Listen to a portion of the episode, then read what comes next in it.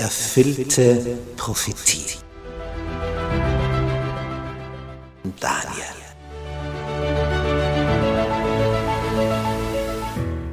Wir studieren das Thema erfüllte Prophetie anhand des Propheten Daniel. Ein hochinteressanter Prophet, der vor 2600 Jahren gelebt hat, den Großteil seines Lebens in Babylonien im heutigen Irak verbracht hat, dort als Ausländer aufgestiegen ist in höchste staatliche Positionen und dem Herrscher eine Kenntnis über den wahren Gott, den Schöpfer des Himmels und der Erde vermittelt hat.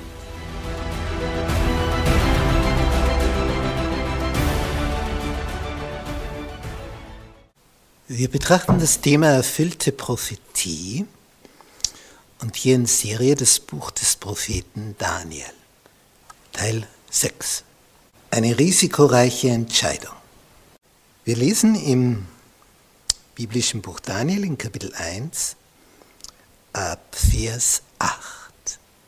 Daniel aber nahm sich in seinem Herzen vor, sich mit der feinen Speise des Königs und mit dem Wein, den er trank, nicht zu verunreinigen. Er bat sich vom obersten Kämmerer, dass er sich nicht verunreinigen müsse. Und Gott gab Daniel Gnade und Barmherzigkeit vor diesem obersten Kämmerer.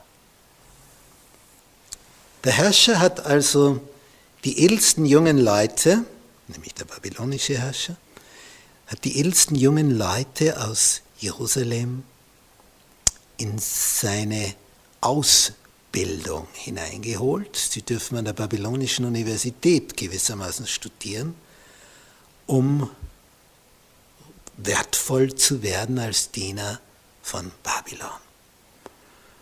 Und sie bekommen dieselbe Nahrung, die der König isst.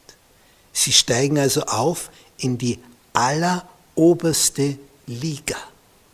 Und das ist bedeutsam. Also was für eine Ehre. Du darfst den Wein trinken, den der König trinkt. Du darfst die Delikatessen bei deinen Mund hineinschieben, was der König ist.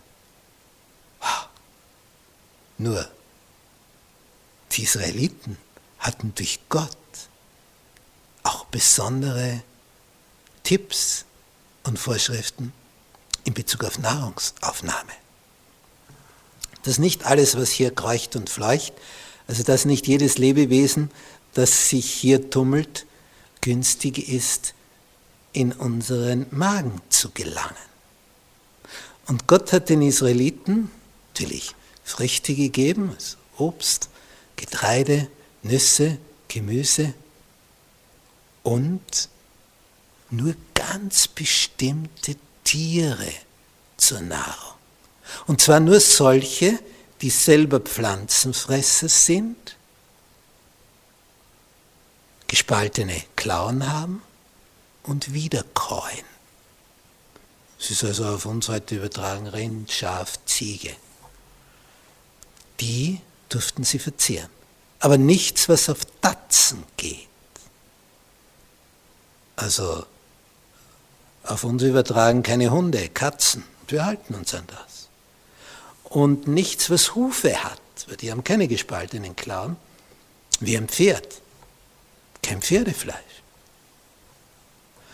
Und, und das trifft jetzt gar nicht mehr auf uns zu, im Unterschied nämlich, sie sollten kein Schweinefleisch zu sich nehmen. Aber ein Schwein lässt sich wunderbar mästen, weil es ein Allesfresser ist, dem kannst du alles hineinwerfen, das frisst einfach alles. Darum ist das ein, ein herrliches Objekt zum Fleischzüchten, weil du dem alles geben kannst. Ist nicht heikel. Nur du isst das dann ja auch wieder, was das alles gefressen hat. Und Gott sagt, nur wiederkäuende Tiere die selber Pflanzenfresser sind und gespaltene Klauen haben. Und hier in Babylon wird alles gegessen, was man sich nur vorstellen kann. Die haben diese Regeln nicht. Sie kennen ja auch Gott nicht, wie ihn die Israeliten kennen. Und der König meint, was für eine Ehre, wenn er ihnen das gibt. Aber die Juden, die Jungen aus Jerusalem, sehen das jetzt differenzierter. Sie wissen, Gott hat uns gesagt, wir sollen das nicht essen. Außerdem ist es den babylonischen Göttern geweiht und damit verunreinigen sie sich sowieso schon. Und Daniel wendet sich an den obersten Minister, dass er sich nicht verunreinigen müsse. Das heißt, er erklärt die biblischen Regeln von Gott her. Ich möchte nicht etwas essen, wo mein Gott sagt, isst das nicht. Und das teilt er mit. Ja, was wird da jetzt geschehen?